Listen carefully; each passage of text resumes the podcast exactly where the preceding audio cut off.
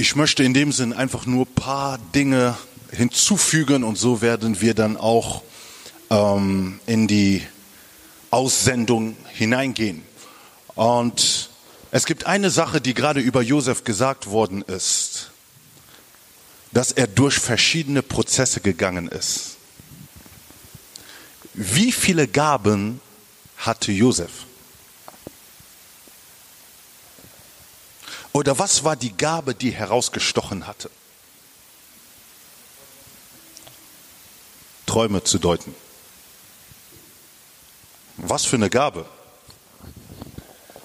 Manchmal kann sie vorteilhaft sein und manchmal bringt es nicht unbedingt das, was es bringen soll. Aber Träume auszulegen ist die Gabe, die Gott ihm gegeben hat. So, er benötigte keine zweite, keine dritte, keine vierte, keine fünfte oder keine sechste Gabe. Die einzige Gabe, die er hatte, die er pflegte, war die Gabe, die Gott ihm gegeben hatte. Und die Gabe war die Gabe, die ihn in das Ziel Gottes hineingeführt hat. Es war die Gabe, die ihn in die Bestimmung hineingeführt hat. So, und das ist das Problem, dass wir sehr oft auf andere schauen. Er hat drei Gaben, er hat vier Gaben, er macht dies und er macht das, aber es ist uninteressant. Das, was interessant ist, ist das, was Gott dir gegeben hat. Und was Gott dir gegeben hat, reicht und ist genügend. Denn es ist die Gabe, die dir helfen wird, dahin zu kommen, wo Gott dich haben möchte. Deswegen habe keine schlechte Gedanken, die in dein Herz hineinkommen. Habe keine schlechte Vorstellungen oder sei da und denke, du bist zu klein oder denke, ey, ich habe nicht genug, ich muss dies und jeniges machen, soll er doch die schönste Stimme der Welt haben. Aber meine Stimme, die Gott mir gegeben hat, vielleicht um das Wort zu verkündigen, ist vielleicht nicht eine Stimme, die so und so singt, aber es ist eine Gabe, die Menschen zur Bekehrung von Tausenden bringt. Vielleicht ist es eine Gebetsgabe, die du hast. Vielleicht ist es eine andere Gabe, aber die Gabe, die du hast, ist Gold wert. Es ist eines der wichtigen Dinge, die wichtig sind in den Prozessen, die du, die du hast oder du, wo du durchquerst, dass du weißt, wer du bist. Wisst ihr, solche Leute wie Josef sind alleine durch Prozesse gegangen. Aber was hat Gott dann kreiert? Er hat ein Volk Israel geschaffen. Aus welcher Intention? Der Mensch ist nicht berufen, ganz allein zu laufen. Weil Gott fängt dann an, das Volk Israel zu gebrauchen und sie auch durch die Wüste zu fahren. Denn als sie durch die Wüste gehen, geht nicht nur einer, aber das ganze Volk geht durch die Prozess. So, jeder steht unter in dem Volk woanders, aber alle gehen durch einen Prozess. Und jetzt im Neuen Testament ist es das Bild für die Gemeinde. Warum hat Gott die Gemeinde gegründet? Weil er wusste, dass mehrere Menschen zusammenkommen. Sie werden einander brauchen, weil wir alle durch Prozesse gehen. Es ist ein Gnadengeschenk. Jesus hat weitergesehen und wusste, es ist wichtig, wenn Geschwister einander bleiben. Denn wenn sie einander bleiben, können sie einander ermutigen. Denn wenn sie einander bleiben, können sie einander ermahnen. Wir benötigen nicht nur die Ermutigung, aber wir benötigen auch die Ermahnung. Wenn du nur äh, äh, äh, ermutigst, die ganze Zeit ermutigst, ermutigst, will ich dir sagen, lügst du manchmal. Aber wenn du ein Gleichgewicht von Ermutigung und Ermahnung hast, bist du jemand, der die Wahrheit sagt. Weil wir benötigen Stimmen in der Gemeinde, die da sind und die uns helfen, den Weg zu gehen. Selbst wenn du Dinge versteckst und du denkst, Gott sieht diese Dinge nicht. Wisst ihr, warum Gott mögliche Geistesgaben gegeben hat. Den anderen gibt er ein Wort der Erkenntnis. Prophetie und eine Person, du hast irgendwas getan und du denkst es zu verstecken, aber Gott schenkt jemand anderen einen Eindruck und er erkennt, irgendetwas ist falsch. Und du denkst, diese Dinge zu verstecken. Ah, man sieht mich nicht. Gott sieht mich nicht. Aber wir vergessen, dass Gott dir Zeit gibt, einfach zu sagen, bekenne deine Schuld, bekenne die Dinge, die du tust. Aber wir denken, Gott sieht uns nicht. Und in einem, in irgendeiner Situation kommt alles, was verborgen ist, auf einmal bloß. Pam! Gott ist lauter Licht und in ihm ist keine Finsternis. Deswegen hat er die Gemeinde kreiert. Du siehst nicht den Zustand über andere, weil du besser bist, aber weil Gott jemanden retten möchte. Die Wahrheit muss gesprochen werden, nicht weil du verletzt werden sollst, sondern weil eine Berufung auf dich wartet. Warum existieren wir als Gemeinde? Wenn wir nicht den Auftrag unseres Chefs respektieren, wenn wir nicht den Auftrag des König Jesus ernst nehmen. Gemeinde ist mehr als Versammlung. Gemeinde hat eine Vision und eine Mission. Und die Vision Christi ist es, dass alle Nationen seine Jünger werden. Das ist seine Vision. Die ist klar. Die Nationen, die hier existieren, sind berufen in der Vision Christi, Jünger zu werden. Und Jünger zu werden, Jünger können nur durch andere Jünger werden. Versteht ihr, wie ernst diese Berufung und dieser Auftrag der Jüngerschaft ist? Das, was wir Prozesse nennen, ist im wahrsten Sinne auch Jüngerschaft. Und wir sehen, selbst zu Zeiten Jesus waren viele mit Jesus. Andere nur aus Profit, andere nur, weil sie sich selber bereichern wollten, aber auch andere, weil sie es wirklich ernst gemeint haben. Und wisst ihr, an welcher Stelle wir erkennen, dass sie es ernst gemeint haben? In Johannes Kapitel 6, Vers 60 bis 66, wo die Menschen ihn verlassen haben, weil die Worte von Jesus harte Rede waren. Was ist das für eine harte Rede? Ich kann doch nicht mehr hier sein in der Gegenwart von so einer harten Rede. Ich gehe lieber dorthin, wo man mir nicht die Wahrheit sagt. Und das ist ganz genau die Zeit, in der wir heute leben wo viele in der Gemeinde sind, aber nicht mehr bereit sind, die Wahrheit zu hören. Die Wahrheit macht uns frei. Die Wahrheit führt uns, das zu werden, was Gott möchte, was wir sein sollen. Und diese Wahrheit ist auf Liebe gegründet. Es gibt niemand, der so viel geliebt hat wie Jesus. Und es gibt keiner, der so wahr ist wie Jesus. Viele haben ihn verlassen.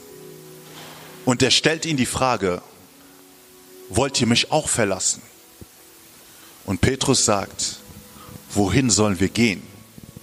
Denn du hast Worte des ewigen Lebens. Wohin soll ich gehen? Denn du hast Worte des ewigen Lebens. Petrus erkannte, wer Christus ist. Und wenn wir in der Gemeinde erkennen, wer Christus ist, werden wir Gemeinde mit ganz anderen Augen sehen, ganz anderen Augen verstehen. Und das ist das, was eben gesagt worden ist, auch prophetisch, dass wir ein Ort sein wollen der Anbetung. Habt ihr euch mal die Frage gestellt, was es bedeutet? Was bedeutet das Wort Anbetung? Ist Anbetung nur Worship? Was ist Anbetung? Dein Leben. Wisst ihr, wo das steht? In 1. Mose 22. Ich fasse es nur zusammen. Ihr könnt es zu Hause lesen. In 1. Mose 22, was passiert? Abraham ist berufen, was? Sein Sohn Isaac zu opfern. Und was hat er zu seinem Diener gesagt? Er wusste, wozu Gott ihn berufen hat. Er hat ihn berufen, etwas in seinem Leben zu opfern. Sein Sohn. Und was sagt er zu seinem Knecht? Wir gehen, um Gott anzubeten. Versteht ihr, wie er Anbetung hier definiert? Das ist eine ganz andere Tiefe von Anbetung. Hm. Bereit zu sein, das, was er am meisten liebt, für Gott zu opfern. Das ist Anbetung. Und das ist wohlgefällig.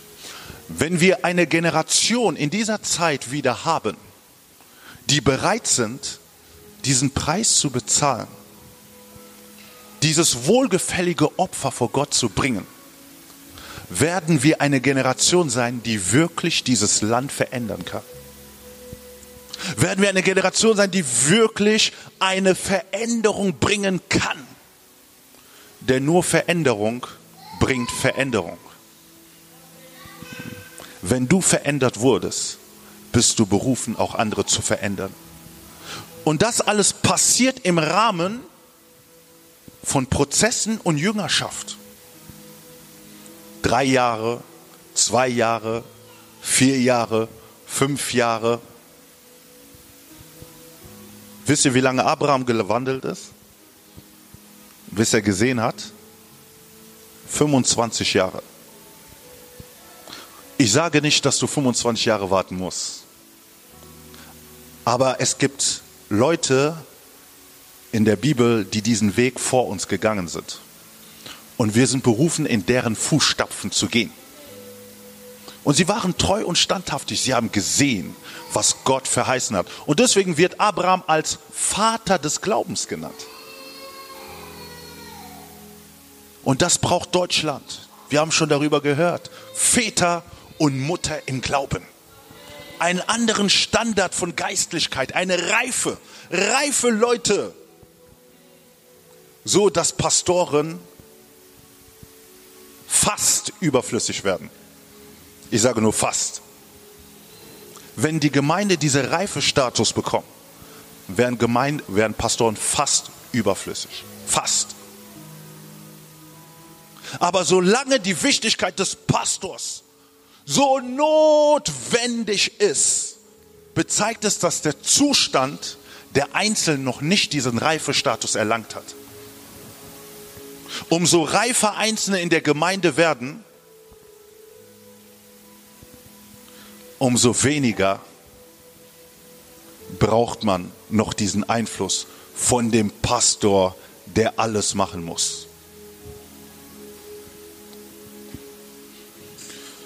Der letzte, das letzte Bild, was ich euch gebe, ist, wisst ihr, warum Jesus gehen konnte? Warum konnte Jesus gehen? Abgesehen davon, dass er am Kreuz gestorben ist und auferstanden ist. Warum konnte Jesus gehen? Weil er ganz genau wusste, dass die Jünger, die mit ihm waren, drei Jahre den Prozess abgeschlossen haben und dass sie bereit sind, selbstständig sein Werk weiter zu tun. Als dieser Moment gekommen ist, wusste Jesus, es ist der Augenblick, wo ich gehen werde. Er sprach mit denen 40 Tage über das Reich Gottes und er sagte, wartet in Jerusalem, dass die Verheißung des Heiligen Geistes sich erfüllt. Er sagte nur, wartet in Jerusalem. Und als er gegangen ist, haben sie angefangen, die erste Gemeinde zu tun Wie haben sie das getan? Sie haben eigentlich nur das getan, was sie Jesus sehen, tun haben. Jesus hat gebetet. Das erste, was sie getan haben, sie haben gebetet. Sie hatten Gemeinschaft mit Jesus und deswegen was? Hatten sie auch Gemeinschaft unter sich. Sie haben das Abendmahl mit Jesus geteilt und deswegen haben sie auch das Abendmahl unter sich geteilt. Sie wurden von Jesus gelehrt, deswegen haben sie auch angefangen zu lehren. Selbstständig können sie die Dinge tun und deswegen sage ich immer, Apostelgeschichte 2 sagt dann, sie waren dann beständig in was? In der Lehre der Apostel, im Gebet, in der Gemeinschaft, im Brotbrechen. Sie haben eigentlich nur das getan, was sie mit Jesus die ganze Zeit getan haben. Da ist Jüngerschaft fertig.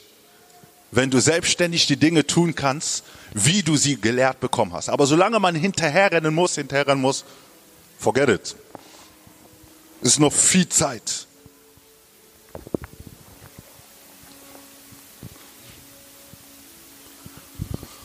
Und Gott möchte dich dahin bringen. Möchtest du wirklich dahin kommen? Wir haben das Zeugnis gehört von Nathanael. Schade, da ich das Bild nicht gefunden habe. Vielleicht sollte es auch nicht so sein. Aber es hätte euch mehr Glauben gegeben, dorthin zu kommen, wo Gott euch haben möchte, wie er heute gesagt hat, an das Ziel dahin zu kommen. Und es ist für mich einfach schön zu sehen, wo ich sage, wow, vor allem wenn man den Anfang sieht und wenn man sieht, wo er hingeht und was Gott weiter tut, dann sage ich, hey, ich sage euch, du kannst das auch. Du kannst das auch erleben. Amen. Ich möchte, dass wir jetzt aufstehen.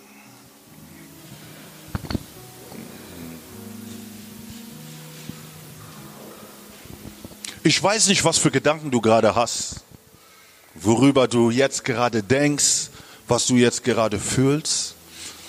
Ähm, aber ich möchte, dass du trotzdem einfach mal jetzt für dich betest. Für deine Prozesse. Gott, ich möchte meine Prozesse sauber beenden. Hm, wir können nicht durch Abkürzungen gehen, ne? aber ich möchte sie sauber beenden vor Gott. Das ist ein wichtiges Gebetsanliegen, weil davon alles abhängt. Alles, was in der Zukunft, du kannst Träume, aber wisst ihr, es gibt andere, die die Verheißung nicht gesehen haben. Sie haben nur geträumt, aber nicht gesehen. Ich will nicht nur träumen, sondern ich will sehen. Du sollst nicht nur träumen, sondern du willst sehen.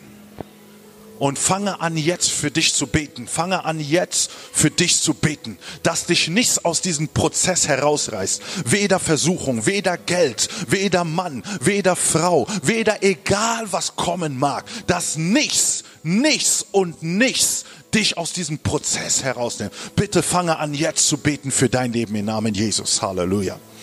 Halleluja. Fange an zu beten für dein Leben. Halleluja. Vater, wir wollen treu sein bis am Ende, Herr. Vater, ich bitte dich, Herr, dass du uns die Kraft schenkst, Herr, Prozesse bis zum Ende, Vater Gott, sauber, Vater Gott, in Reinheit, in Wahrheit Vater Gott, zu tun, zu machen, Herr. Vater, wir wollen dir folgen, egal wo jeder steht. Es besteht Hoffnung. Wir, egal wo jeder steht, Herr. Wir beten, Herr, dass du ihm die Kraft schenkst, Herr. Wo Entmutigung ist, wo, Vater Gott, Herr, einfach schon Unglauben ist. Vater, ich bete für neuen Glauben, Herr. Vater, ich bete, Herr, für Hoffnung, die durch das Herz jetzt komme, Herr, und ein neues Feuer und Glauben entfacht. Es ist möglich. Alle Dinge sind möglich durch Christus, der in uns ist. Ob durch Armut, ob durch Reichtum, ob durch Krankheit, ob durch Gesundheit. Wir sind mit Christus fähig, alle Dinge zu tun, Herr. Und ich proklamiere es jetzt über jeden Einzelnen, Herr, dass jeder, Vater Gott, alles vermag durch Christus, der in uns ist, durch Christus, der in uns lebt. Vater Gott, wir proklamieren es und deklarieren es an diesem Ort. Halleluja.